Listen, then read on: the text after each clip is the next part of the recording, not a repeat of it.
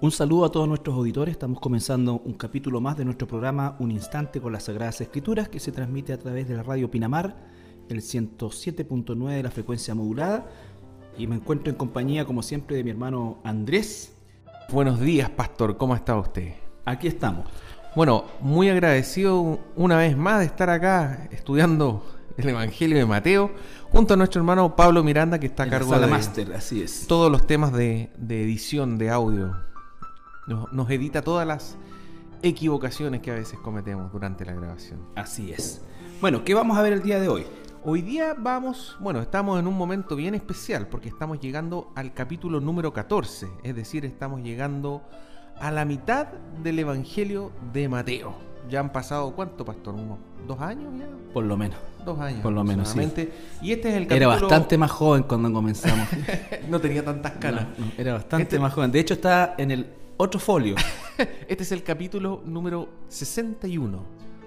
Programa número 61 de Mateo. Bueno, eh, estamos ya en el capítulo 14 y vamos a empezar a leer del versículo 1 al 12. Mateo capítulo 14, versículo 1 al 12. En aquel tiempo Herodes el tetrarca oyó la fama de Jesús y dijo a sus criados, Este es Juan el Bautista, ha resucitado a los muertos y por eso actúan en él estos poderes. Porque Herodes había prendido a Juan y le había encadenado y metido en la cárcel por causa de Herodías, mujer de Felipe su hermano. Porque Juan le decía no te es lícito tenerla. Y Herodes quería matarle, pero temía al pueblo porque tenían a Juan por profeta. Pero cuando se celebraba el cumpleaños de Herodes, la hija de Herodías danzó en medio y agradó a Herodes. Por lo cual éste le prometió con juramento darle todo lo que le pidiese. Ella, instruido primero por su madre, dijo, Dame aquí en un plato la cabeza de Juan el Bautista. Entonces el rey se entristeció, pero a causa del juramento y los que estaban en, la mesa con él, mandó que se la diese, y ordenó decapitar a Juan en la cárcel. Y fue traída su cabeza en un plato y dada a la muchacha, y ella la presentó a su madre. Entonces llegaron sus discípulos, y tomaron el cuerpo y lo enterraron, y fueron y dieron las nuevas a Jesús. Bueno, es un, es un trozo de, de la escritura bastante interesante, tiene harta información. Para empezar, pastor, ¿quién era este Herodes Antipas, el tetrarca? ¿Por qué le decían el tetrarca? Bueno, porque él tenía. eh, bueno, hay que partir diciendo, ¿no es cierto?, que Herodes eh, pertenecía a una larga dinastía que no eran judíos, ellos eran, eran eh, eh, edomitas. De la tierra de Edom. De Edom, sí. Y por lo tanto eh, no, eran, no eran judíos propiamente tal. Los Herodes, Herodes el Grande, que fue el, el padre de este Herodes, ¿no es cierto? Eh, fue quien eh, estaba vivo en el tiempo del nacimiento de Jesús. Quien mandó a matar a matar a los niños, claro, de en Belén. Belén. Todos los que Exactamente. tuvieran de dos años hacia abajo. Hacia abajo, exactamente. Ese era el papá del De este- Herodes que de estamos este- leyendo acá. De este Herodes. Ahora, eh, Una larga tradición de asesinos. Así es, no, eran, era, era gente, bueno, era una dinastía que en definitiva esta dinastía estaba como tal perpetuada en el poder, eran absolutamente leales a Roma, eran un gobierno títere eh, que le permitía a los romanos en zonas tan alejadas de, de la capital del imperio, Roma, ¿no es cierto?, Eh, conservar eh, con certeza el orden y los intereses de Roma eh, en función de la lealtad de estos reyes títeres que, con tal de proteger los intereses de Roma, ellos tenían, por decirlo de alguna manera, chipe libre para hacer y deshacer como quisiesen con la gente. Ahora bien, este Herodes en particular, ¿no es cierto?, estaba o reinaba en Judá, en Samaria, eh, perdón, en Judá, Samaria, Perea, era- eh, eran como estas comarcas que en definitiva eh, te- tenían que ver con eh, la, la tierra de Israel en aquel entonces, que era una en la misma tierra, pero tenía una división dada por el Imperio Romano, porque tenemos al otro lado, ¿no es cierto?, otro gobernante u otro rey que también era leal a Roma. Ahora, Y todo esto, digamos, asociado a mantener y sostener el imperio romano. el ellos, Imperio Romano. ellos, ellos ejercían el poder político, eran representantes de Roma y cobraban, recogían estos impuestos y se los enviaban Exacto. al imperio romano. De hecho, eh, Herodes construyó una ciudad majestuosa al- en, en el borde costero de, de- de la, del- de la tierra de Israel, cercano a lo que es hoy día Haifa y que en su época era Jope, ¿no es cierto? Y eh, la llamó Cesarea de Filipo en honor, perdón, eh, Cesarea en honor a el César, ¿no es cierto? Era una, ciudad majestuosa que tenía hipódromo, el palacio de verano de Herodes, eh, hasta el día de hoy el, el Mediterráneo es un, es un mar cálido y precioso. Uno se imagina en aquel entonces sin la contaminación que, que ha acumulado durante los siglos, pero en definitiva la lealtad de este Herodes era eh, absoluta hacia el imperio romano. ¿Qué sucede acá? Bueno, está relatando un hecho que ya había sucedido, que fue la muerte o el asesinato de Juan el Bautista. Recordemos que Juan el Bautista es, es reconocido como profeta por, por el pueblo en particular. Eh, y además nos dice la escritura que este Juan el Bautista gozaba, por decirlo de alguna manera, de la simpatía de Herodes. Dice la escritura también que Herodes muchas veces lo escuchaba de buena gana, pese a que el mensaje de Juan, todos sabemos, ya lo hemos estudiado en los capítulos anteriores, eh, tenía un corte más bien confrontacional que eh, conciliatorio. Sin embargo, como todo hombre corrupto, ¿no es cierto? Y con, de la mano de la corrupción normalmente viene todos los, los actos licenciosos a todo nivel, él está celebrando su cumpleaños.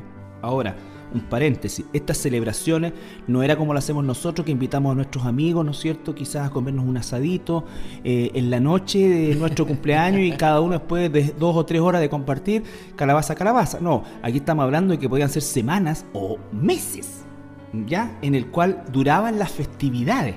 Entonces era una cosa que realmente, que normalmente... Apoteósica. apoteósica y concluían con, eh, con- normalmente con orgías, en fin, por lo tanto no era una cosa como nosotros nos imaginamos el cumpleaños para este lado del mundo.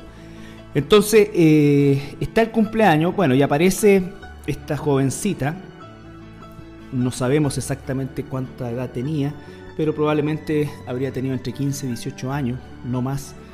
Eh, y ella danza y entendemos la danza que realizó, ¿no es cierto? Fue una danza netamente sensual y sexual que excitó los sentidos de Herodes y este, llevado por esa pasión, eh, hace una promesa que nunca dimensionó.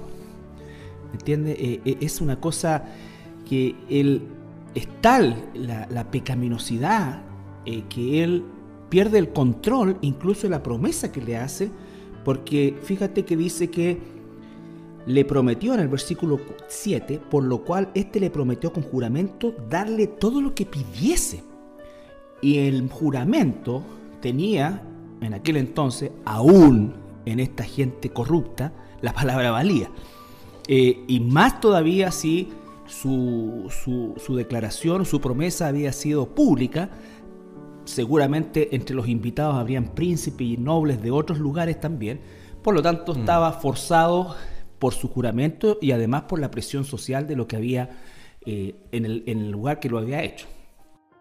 Ahora, lo interesante también, Carlito, como dices tú, y, y- y lo que nosotros como cristianos podemos aprender de acá, es el tema de las promesas. Es, es el tema de, de comprometerse más allá de lo que yo puedo cumplir. Eh, hay, hay un paralelo, ¿cierto? Que menciona que le dice, pídeme lo que quieras, te doy hasta La mitad de mi reino. la mitad de mi reino. Con, lo- Entonces- con todo lo que eso implica. E incluso fíjate que ese paralelo que se encuentra en el Evangelio de, de Lucas eh, hace que Herodes prometa algo que no podía prometer, porque él no estaba en condiciones de ceder No, su reino, no. porque él pertenecía o era un títere del imperio romano. Es más, él era tetrarca y tetrarca significa que cuatro personas comparten el Exacto. poder de un territorio. Entre esos su hermano Felipe, Entonces, también tampoco puedes prometer tú algo que en el cual tú no eres ni siquiera el único dueño, por así. Exacto. Entonces, razón, entonces. Tal como decías tú, Andrés, eh, realmente este tema de las promesas y bajo una pasión, y voy a hacer un paralelo y por favor, es un paralelo que a lo mejor no, no, eh, no va a ser muy, muy académico, que digamos, pero cuando Chile sale campeón de la Ah, Copa, el el fútbol, Tenía ¿no es que cierto? salir el fútbol. Por supuesto, inevitablemente. Sí, es mi gran pecado. Eh, uno se da cuenta de las promesas que hicieron. Realmente la gente no, no dimensionaba y prometió. Yo Ah. creo que muchos de ellos pensando que nunca iba a pasar. Pero eh, realmente es, es una tontera. y Fue un espectáculo ver los diarios, la los televisión diarios. el día lunes. Claro, Ah. y, y- y los compromisos que adquirieron, bueno, eso para decir justamente que normalmente nosotros los seres humanos, cuando estamos embargados por una pasión, que no podemos nosotros verdaderamente eh, tomar conciencia de lo que estamos haciendo, eh, eh, podemos en definitiva nosotros también hacer promesas que no calculamos, como dice la palabra, que no nos sentamos a calcular, y por supuesto que normalmente el resultado nos produce un arrepentimiento. No nos olvidemos que si vamos al Antiguo Testamento para poner un paralelo con el Antiguo Testamento, cuando el rey persa se ve él, y ahí los, los- sátrapas, estas personas que eran gobernadores, lo conocían perfectamente bien y, y- apuntan a lo que obviamente debían apuntar, que era al ego, ¿no es cierto?, de, de- este rey. Y, y lo ensalzan y lo obligan o, o lo conducen, ¿no es cierto? Lo seducen para que él haga una, un, un de- un decreto, ¿no es cierto?, en que en 30 días solamente se le adore a él y todo, y él, ah, perfecto, métale firma y anillo y todo, y después que hace eso, Se da cuenta. se da cuenta, pero ya lo hizo. Entonces, eh, es importante entender esto porque acá obviamente estamos en una situación eh, donde culturalmente las cosas se veían de otra manera, pero el principio es el mismo. Así es. En eh, Gálatas 5:23 aparece el fruto del Espíritu, que en el fondo son los cambios que deben observarse en todo cristiano, toda persona que ha vuelto a nacer. Dice, más el fruto del Espíritu es amor, gozo, paz, paciencia, benignidad, bondad, fe, mansedumbre y templanza. Contra tales cosas no hay ley. Ahí hay una palabra clave que es, que es templanza, que también a veces se utiliza dominio propio. Claro, que e- es muy distinto de la tibieza. La tibieza para Dios, lo dice en el libro de Apocalipsis, es vomitiva, porque habla de, de- de- una persona que de alguna manera quiere jugar a dos bandas y no, no está dispuesto a tomar una decisión nunca. Claro, que se ve mucho en la política. En eso. la política, ¿no? La son tibieza. Los, los- los- los inventores de la tibieza. Entonces, eh, eh, eso efectivamente nos produce a nosotros eh, ese, ese, rechazo habitual, ¿no es cierto? Por lo tanto, no es eso, lo que está hablando es justamente del dominio propio, de la capacidad de no dejarse guiar en las decisiones bajo presión emocional, ¿no es cierto? Ya sea placentera o displacentera. Y si uno como cristiano tiene problemas en ese ámbito, lo más sensato es no tomar una decisión. O sea, Sí, sí. ni en un extremo, ni cuando estoy muy enojado, poco cuando estoy pero feliz, contento y animoso, que sé yo. Exacto. En ninguno de ambos casos yo debo tomar una decisión. Mira, eh, uno a lo largo del- de, de su historia como pastor eh, ve muchas cosas. Eh, y una de las cosas que uno ve es justamente cómo la gente eh, se compromete, se dedica al Señor, ¿no es cierto? Y lo hago con de, de, de, de, no porque sufra de, de tartamudez, sino que es por la cantidad de veces que las personas porque una canción les tocó, ¿no es cierto? Porque una predicación los hizo llorar y la persona tiene un sentimiento eh, de un remordimiento tan grande y pasa al frente y, se arrodilla y se rededica, ¿no es cierto? Eh, y cuando pasa esa emoción, la persona no sabe ni lo que hizo, ¿no es cierto? Y después sigue su vida igual. Entonces, eh, es una cosa complicada en el mundo, en el mundo cristiano también, todo este tema de, de las promesas que se le hacen al Señor o que hacemos en función de, de, de volvernos al Señor. Y también, Carlito, en, en el ámbito familiar. Las promesas que yo le hago a mi esposa, las promesas que yo le hago a mis hijos, también pueden transformarse en cosas muy hirientes si yo no las cumplo. Exacto. Entonces, ¿dónde, dónde está la, la veracidad de una persona si vive rompiendo promesas que hace en momentos de mucha alegría, mucha felicidad o mucha rabia? No, no corresponde eso, no corresponde. En el caso de los niños, por ejemplo, en particular cuando uno va a, definir algún castigo, por ejemplo, eh, lo ideal es esperar, esperar a que, que baje un poquitito, ¿cierto? La, la, la, revolución. La revolución, el malestar que uno siente en ese momento y con calma sentarse y después tomar una decisión ya, a ver cuál va a ser el castigo para este. No puedes ir, eh, no sé, 10 eh, años sin salir de tu pieza. Claro, claro. O, la famosa expresión nunca más. Nunca más vas a hacer esto. Entonces eh, es complicado. hay que hacer las cosas con dominio propio. Eso, eso no, no, es fácil porque nosotros, obviamente, nuestras emociones normalmente tienden al desorden más que al orden. Entonces, las decisiones eh, o lo que nos enseña esto efectivamente, en primer lugar, a que nosotros tengamos ese dominio propio, en segundo lugar, que también la escritura nos dice que nuestro sí sea sí nuestro no sea no.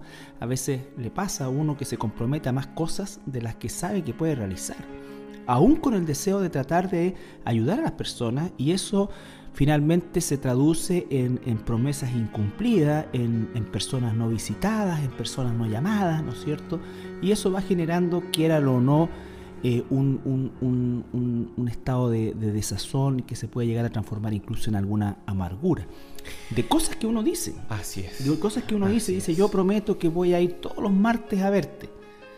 Y claro, puede ocurrir el primer martes, el segundo martes, y después no hay más visitas. Entonces, eh, mm. es, es importante analizar eso a la luz de este pasaje que eh, en cuanto a la, al, al contexto, tiene otro contexto, ¿no es cierto?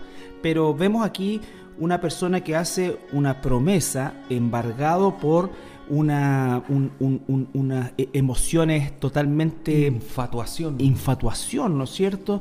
Eh, bajo una, una excitación sexual al punto de querer ofrecerle, y obviamente ese ofrecimiento eh, eh, eh, no era solamente por las danzas, sino que con toda certeza era de poseerla a esta, a esta jovencita, le daba la mitad del reino. Pero a la, sobrina. A la sobrina, imagínate. era, era, toda una depravación, sí. Bueno, y de ahí parte esto también, Sí, se parecía al Vaticano. Otra, otra gran lección que debemos sacar de acá, Carlito. ¿Quién mandó a matar, en el fondo, a Juan el Bautista? Bueno, Herodías. Herodías. Aquí tenemos otra vez la marca, anoche veíamos en el estudio y durante el día eh, el tema de Jezabel, el concepto de Jezabel que se expresa o que se, ve en la iglesia de Tiatira, que obviamente... En, Apocalipsis. En Apocalipsis, claro. Eh, que es la cuarta iglesia que estamos revisando.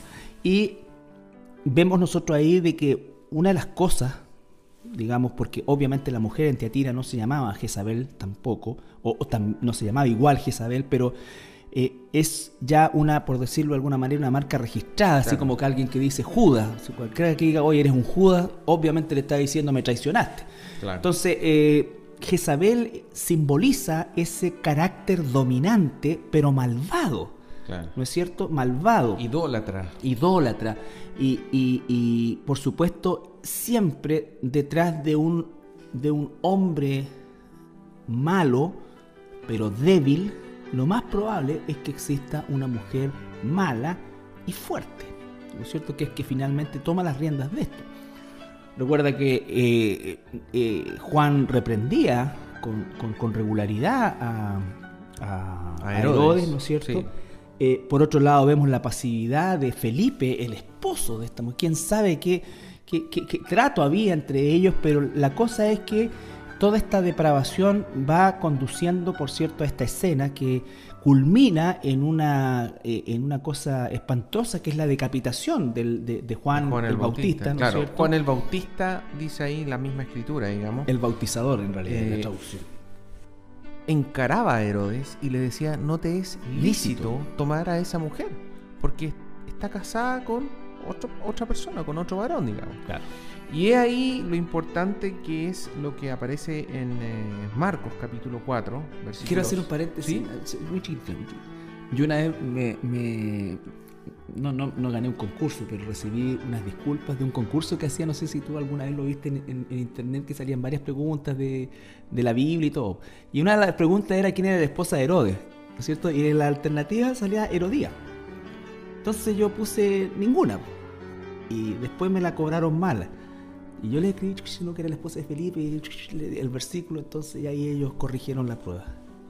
Solamente para decir, porque no era la esposa de Herodes. Ah, no. No, pues era esposa de Felipe. Sí, Entonces no solamente ah, había un, adulterio, eh, Sirve como, como, como pregunta. Bueno, con como están las leyes hoy día, en realidad, porque esto fue hace varios años. Quizás hoy día daría lo mismo con la unión de homosexuales, lesbianas, otro que se quiere casar con el mm. perro.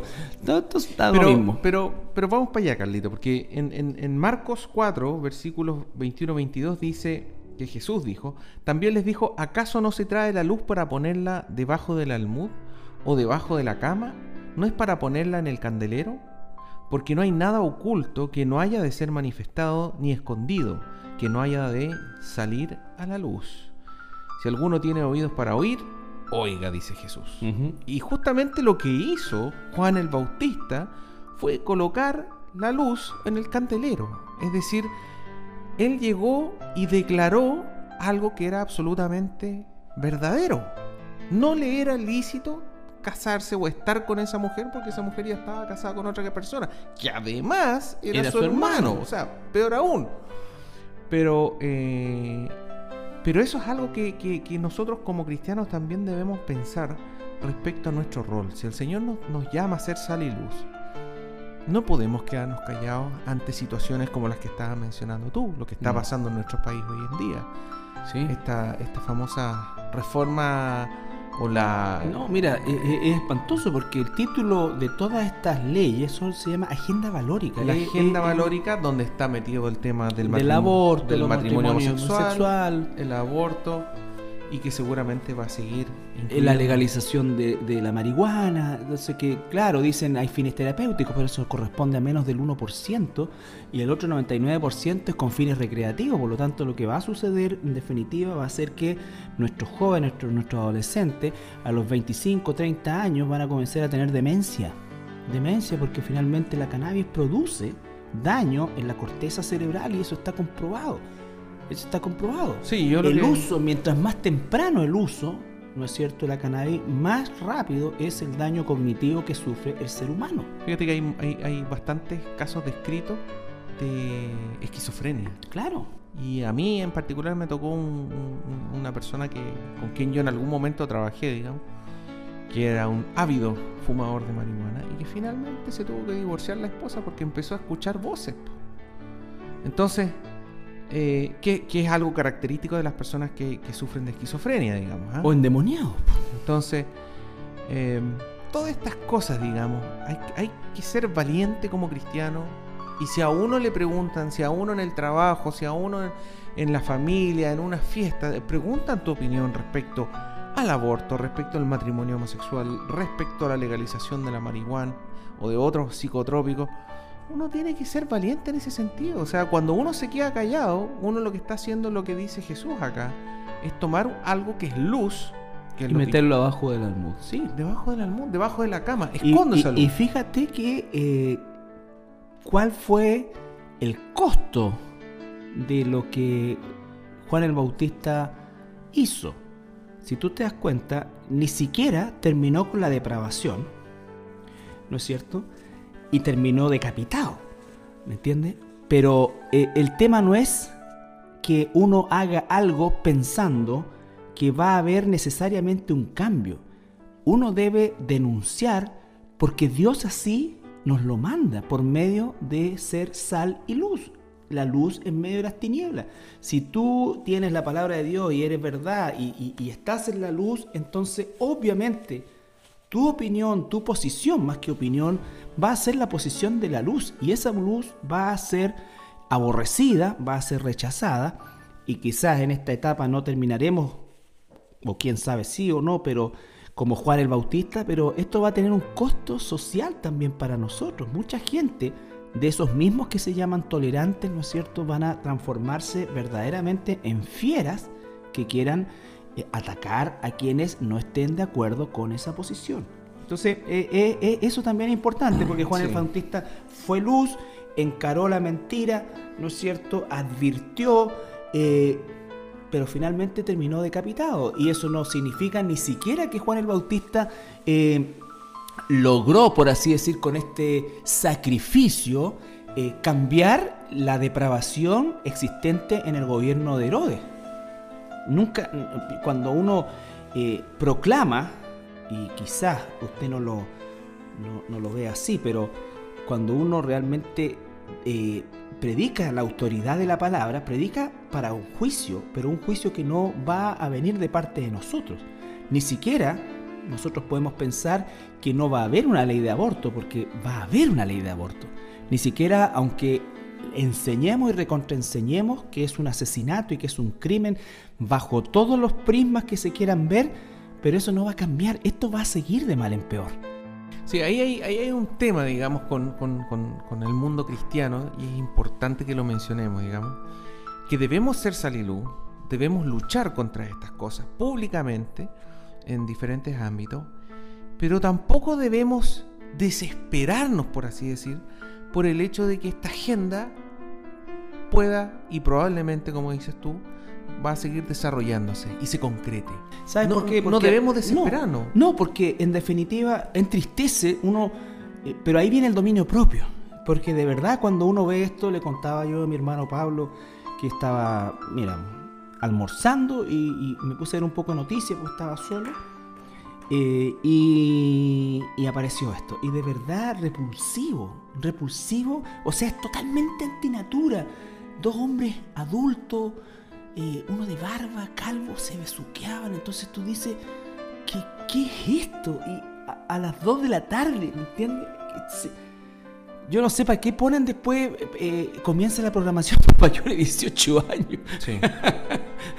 es de verdad. No, y eh, después, Carlito, esto, esto tiene grandes repercusiones, porque tanto, tanto el tema del matrimonio homosexual eh, como el matrimonio de la marihuana, porque muchas veces se legalizan ciertas cosas ni siquiera se piensa en las repercusiones. Nada, ¿Ah? ¿no? Es para salir del paso con esta agenda. ¿qué, pasa con, no sé, pues, si, si, si pillan a alguien, eh, si pillan a, a, una persona que por su religión, por ser cristiano, no quiere efectuar el matrimonio homosexual. Si alguien que trabaja en el registro civil. Bueno, va a ser despedido.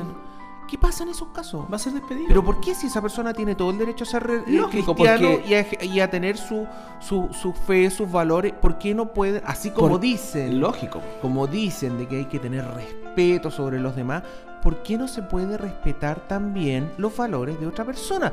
¿Por qué se, se, tilda de, una persona que, no tiene... Em, que le falta, ¿cómo se llama esto? Que, siempre es la palabra que utilizan, digamos, que... Tolerancia. El tema. ¿Por qué, ¿Por qué se tilda de intolerante una persona siempre y cuando piense diferente a mí? Lógico. Eso, eso, eso, la misma definición de tolerancia moderna, la definición moderna de tolerancia dice que toda, todo punto de vista no es ni mejor ni peor que el otro. Eso es lo que dice la tolerancia. En la definición. Claro, entonces, pero desde esa gente pero desde ese punto de vista, ni siquiera conoce la definición. Pero desde ese punto de vista, oye, entonces la persona que cree que está correcto el, matrimonio homosexual, su punto de vista no es no necesariamente superior al mío. Entonces, la tolerancia, por así decirlo. Es que esto es es para ambos lados. Esto no, no es un disfraz. Esto no, la democracia, de hecho, no es real. Los derechos no son reales. Ya en los Estados Unidos, donde se instituyó ahora en los 51 estados, por derecho, ¿no es cierto?, del, Senado, el matrimonio homosexual, ya han habido despidos de personas, de trabajadores de los registros civiles, por negarse a hacerlo. Entonces, eh, estamos hablando supuestamente de la cuna de la democracia occidental. Y aquí va a pasar exactamente lo mismo. ¿Qué pasa con aquellas personas que, eh, lo que estábamos viendo en las noticias también en Estados Unidos, personas que trabajan haciendo eh, tortas para novios, para matrimonio. Y viene un matrimonio homosexual y dice, nosotros queremos que tú nos hagas la torta. Y yo digo, mira, disculpa, pero yo soy cristiano. Bueno, yo, ¿qué lo que haría? En una economía libre mercado les cobro un millón de dólares. Sí. ¿Y sabes lo que hicieron? Le hicieron una, una, una multa le aplicaron a esta pastelería y más encima la corte le impuso una restricción de no hablar. O sea, no solamente tenían que pagar la multa, sino que no podía hablarle a ningún medio respecto a nada. Por eso digo que esto no se trata de igualdad, esto se trata de que estamos siendo arrollados por este, este, este movimiento, que es el movimiento de los últimos tiempos. Claramente es así, claramente es así. Y es así con todo, desgraciado. Bien, nos fuimos un poco del tema de Herodes, pero estamos llenos de Herodes hoy día, por lo menos en ese tiempo eran tetrarcas, eran, eran, habían cuatro cabezas, ahora tenemos un senado con, ¿cuántos son? 150 y tantos. pero el tema es ser salir, Carlito. Sí. Vamos a la pausa musical, nos vamos a, orear un poco antes de seguir y continuamos. Bien, estamos de vuelta eh, de nuestra pausa musical y seguimos con este capítulo 14 que hemos estado analizando y del cual hemos de alguna manera también derivado a otros temas que tienen relación con esto porque estamos hablando de las decisiones. De ser sal y luz. Exactamente. De no, de no, de no eh, esconder nuestra, las cosas que sabemos que están mal en nuestro entorno, digamos. O sea, como decías tú, Juan el Bautista murió, perdió su cabeza por eso. Y él, el mismo Jesucristo, habló de Juan el Bautista como el, hombre más grande que ha nacido de mujer. Sí, fíjate, eso es una, una, una, declaración que es verdad porque la dijo Jesús, por supuesto, pero que los que hemos tenido el estudio de la Biblia eh, no nos deja sorprender pensando en la magnitud de hombres, principalmente en el Antiguo Testamento, de, una talla eh, a nuestros ojos mayor, pero por algo el Señor, ¿no es cierto?, hace esa aseveración. Que no ha habido hombre como, nacido de mujer mayor que Juan el Bautista. Exactamente. Entonces, eh, eso también es, importante considerarlo. Y su fin no fue solamente un fin complicado, fue un fin violento, cruento, ¿no es cierto? Eh, Al igual que nuestro Señor que Jesucristo, nuestro Señor Jesucristo, que también vivió las consecuencias de ser de sal y luz, de, estar... él es, el epítome, el, modelo, el, preeminente en, justamente terminar en una cruz, habiendo hecho, a diferencia de Juan probablemente, y por cierto, tanto bien. Imagínate toda la gente que sanó, toda la gente que, que recibió consuelo, todo, todo eso. Eh, y aún así, la, gente no escatimó en pedir su crucifixión. Así es, así es. Y él, por su lado, no escatimó en denunciar todo lo que estaba corrupto en ese momento. Así es. ¿Mm? Vamos a continuar leyendo eh, de los versículos 13 al 21, un milagro que se llama la alimentación de los 5000 capítulo 14, versículo 13. Oyéndolo Jesús, se apartó de allí en una barca a un lugar desierto y apartado. Y cuando la gente le oyó, le siguió a pie desde las ciudades. Y saliendo Jesús vio una gran multitud y tuvo compasión de ellos. Y sanó a los que de ellos estaban enfermos. Cuando anochecía se acercaron a él sus discípulos diciendo, el lugar es desierto y la hora ya pasada despida a la multitud para que vayan por las aldeas y compren de comer. Jesús les dijo, no tienen necesidad de irse, dadle vosotros de comer. Y ellos dijeron, no tenemos aquí sino cinco panes y dos peces. Él les dijo, traédmelos acá. Entonces mandó a la gente recostarse sobre la hierba, y tomando los cinco panes y los dos peces, y, y levantando los ojos al cielo, bendijo y partió y dio los panes a los discípulos y los discípulos a la multitud. Y comieron todos y se saciaron y recogieron lo que sobró de los pedazos, doce cestas llenas. Y los que comieron fueron como cinco mil hombres, sin contar las mujeres y los niños. Bueno, este es un, un milagro muy, muy especial dentro de los evangelios porque es el único milagro que es mencionado en los cuatro, evangelios. Y quizás esto nos, está diciendo un poco la, importancia, la escala que, implica, digamos, este, milagro. O sea, la cantidad de personas que fueron testigos de esto. La gente, a veces, a veces tanta gente que, fácilmente viene y dice que, lo que aparece en los evangelios es mentira, etc. Uno tiene que recordar, digamos, que, aquí estamos hablando de 5.000 hombres sin contar las mujeres ni los niños. O sea, podríamos fácilmente hablar de 15.000, 20.000 personas. 15.000 personas fácilmente. ¿Cuántas de esas personas perfectamente podría haberse levantado y haber dicho, yo estuve ahí y vi a Pedro que fue a comprar a la esquina? ¿ah? Además que Eh, es una cosa ridícula. 15 eh. mil panes y 15 mil trozos de Ya, pescado. no ¿te existía, no, no, no, no existía eso. Ni, ni, ni hoy día, ni hoy día encuentras un lugar donde puedas eh, Comprar. comprar 15 mil panes. Y 15.000 No, no, no, no, no, pescado. 15 mil panes no. Cantidad de pan para 15 mil personas hasta el punto de quedar saciado. Y normalmente nosotros si vemos un adulto, hablamos de saciedad, Mm. ¿no es cierto? Depende del adulto, Carlito, porque Depende del adulto también. ¿Yo te he visto a ti comer Carlito pescado? Es- no, no te he visto comer no. pescado nunca. Pan sí. Con un kilo de pan yo llego al punto de la saciedad. Aquí sería el, el- el milagro de los 15.000 churrascos. Los 15.000 churros- choripanes. de los choripanes. Pero en el fondo es un milagro de una gigantesca. Gigantesca. Y que realmente eh, pone a prueba, digamos, ¿cierto? La, su veracidad. El hecho que los cuatro evangelios los citen significa que los cuatro estaban perfectamente vulnerables a que alguien se levantara y dijera, eso no fue así, eso fue mentira, no, no éramos tanto, éramos menos, eh, fueron a comprar, como te decía yo, el pan o el... No, no. Eso, eso, eso demuestra una vez más la veracidad de la Biblia, digamos.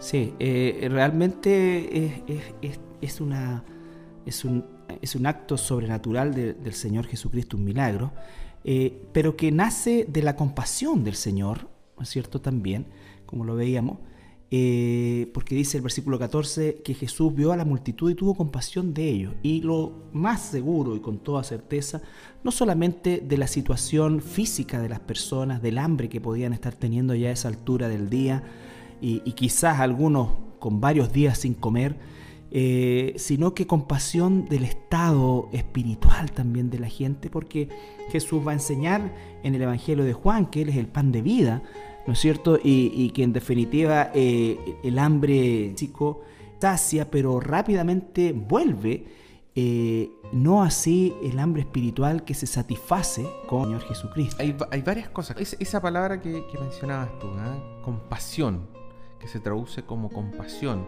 es slangi zomai en griego y tiene que ver con sentir que las entrañas anhelan. dice. Sí, ¿Ah? me acuerdo. Es, es- es algo que, que te da vuelta por dentro, digamos. Te que revuelve. Te revuelve, por así decir, tu alma. Es algo muy fuerte lo que aparece acá, que es lo que sintió Jesús por esas personas, digamos. Es, es algo que te lleva a, a- a compasión, a, a misericordia también. eh, aparece muchas veces. Eh, y esto luego de que Jesús lo único que quería era apartarse. O sea, Sí. Jesús escuchó la noticia, porque acordemos que acabamos de leer la muerte de Juan el Bautista. Jesús escuchó la noticia de la muerte de, de Juan el Bautista. Aquella persona que iba a preparar su camino, aquella persona que, que, según él mismo, como habíamos conversado, eh, era, era el más grande nacido de mujer, había sido decapitado. Él, Jesús quería apartarse, seguramente como lo hizo muchas veces, para orar en silencio, orar en forma sola, digamos. Y también como de alguna manera no está certificada, pero la relación entre Juan y Jesús obviamente haber sido una relación de, mucho amor en lo poco que tuvieron contacto. Por lo tanto también eh, Jesús necesitaba un tiempo para, para, para descansar y, y- y- y- tener ese dolor también de, de perder a Juan, así como cuando lloró por, eh, eh, por Lázaro, ¿no es cierto? Jesús no está fingiendo, no está actuando, eh, Él es verdad, lo que hace, lo que respira, todo lo que hace Jesús es verdad. Por lo tanto, increíble que aún en esa condición de cansancio físico, de necesidad de orar al Padre, de tener ese momento íntimo de comunión con el Señor, con Dios nuestro, nuestro Señor, eh, aún así la gente lo sigue y Él responde Y a la busca. necesidad de gente. Sí, con- esto, esto es bien interesante, Carlito, porque estaba leyendo que hay más, varios cientos de ciudades pequeñitas había en esa época en torno a este mar de Galilea. Ante lagos, claro. Claro. Entonces, eh, para juntar a 5.000 hombres, en el fondo era gente que venía de muy lejos. Entonces, ese es ahí el. Este no eran. Ven pasar a Jesús y dice, ah, voy a, voy a verlo. No, aquí había realmente, por así decir, no hay comodidad. Había un sacrificio por parte de las personas. Las personas realmente, los enfermos, que caminaban más lentos, qué sé yo, pero otras personas que tenían otro tipo de, necesidades espirituales, realmente se, se preocuparon, se esforzaron por ir a ver a Jesús. Mm. Y eso es probablemente lo que conmovió a Jesús, digamos. Sí. No era una cosa de comodidad, de, que querían ver milagros porque sí, nomás. Además, eh, las aldeas aledañas eh, no era difícil. Lo que significa es que la gente no. Porque dice acá, el versículo 15, el lugar es desierto y la hora ya pasada, despide a la multitud para que vayan a las aldeas y compren de comer. No les dice que se vayan a sus casas, lo que ratifica el hecho de que no, no, pertenecían a ese, lugar, venían de otros lugares más lejanos y ciertamente iban a quedar a la intemperie y además sin haber comido. ¿No es cierto? Entonces, eh, son muchas cosas, pero lo que yo más destaco aquí justamente es la compasión de Jesús y esa compasión que muchas veces nos falta o me falta incluso pensando en mí abiertamente como persona, que a veces uno realmente está, está cansado, está sobrepasado, lo cual es, natural, ¿no es cierto? Pero eh, como que de repente no tiene ya muchas ganas en el día de, escuchar a otra persona o de recibir a otra persona. Y aquí Jesús una vez más nos da un ejemplo tremendo. la, compasión. la compasión lo mueve a mm. atender la necesidad de esas personas de esas 5.000 o 15.000 personas, no estamos hablando de, de, uno o dos. y él, y él como, como, como Dios, hombre, pero Dios también, eh, seguramente también sabía quiénes venían de qué lugar, el esfuerzo, lo que estaba realmente en sus corazones, lo que estaba en su mente. Por eso cobra mucho, mucha importancia la, expresión en el original, que es como que se, se, se constriñe en las entrañas, porque eh, realmente cuando nosotros no conocemos la, profundidad del, problema de alguien y lo vemos muchas veces de una forma superficial, nos causa quizás una tristeza, una, pero cuando llegamos nosotros a, conocer la profundidad del dolor de la persona, de lo que está viviendo, lo que está sufriendo, realmente uno se siente conmovido, que, es, distinto, ¿no? es, no es un dolor indiferente, sino que hay un involucramiento de todo nuestro ser en la necesidad de, esa persona. De esa persona, y particularmente aquellos que no conocen a Dios. El versículo 17 eh, es interesante, 15, perdón el versículo 16, eh, Jesús les dijo, no tienen necesidad de irse, darles vosotros de comer. Interesante eso, porque como que Jesús sabía obviamente de que no tenían comida, pero él quería dejarlo como bien explícito a, sus discípulos, digamos. ¿ah? Como que los pone a prueba, no, y ustedes denle de comer si son 15.000 nomás. Claro. Claro que sí. ¿Cierto? Y la respuesta del, del discípulo, ¿cierto? Es que no tenemos nada, solamente cinco panes y dos peces. Y, luego en el versículo 19 uno ve la, fe, la seguridad, la certeza con que Jesús mandó a la gente recostarse sobre la hierba. Es decir, eh, Jesús no les dijo, espérense, voy a ver si puedo hacer el milagro. Ya, sí, resulta. ¿ah? Entonces, ahora siéntense. No, primero los manda a recostarse. En el paralelo dice que los manda... De 50 en 50. entre 50 grupos de 50 y grupos de 100, dice también. Entonces, por eso eh, la escala de este milagro es gigantesca, digamos. Sí, ¿Ah? sí no, no es realmente una cosa... Bueno, nunca más se volvió a ver algo así, y mm. tampoco Jesús les pidió a la gente que intercedieran por él para que, para que el Padre le concediera que el pan saliera. No, te das cuenta tú de la autonomía de, Jesús como Dios, ¿no es cierto? La, la, soberanía con que hace las cosas. Y probablemente cuando se mandó que la gente se recostase en estos grupos de 50 o 100, la gente no tenía idea de, lo que iba a suceder, porque cualquiera se podía dar cuenta de que la situación era, era la magnitud de, la, de las personas que había, eh, hacía imposible cualquier eh, situación, entre comillas, natural para, para satisfacer a tantas personas, a tantas personas su necesidad. Y por lo mismo que estamos leyendo, digamos, dice que los manda a que vayan a comprar por las aldeas.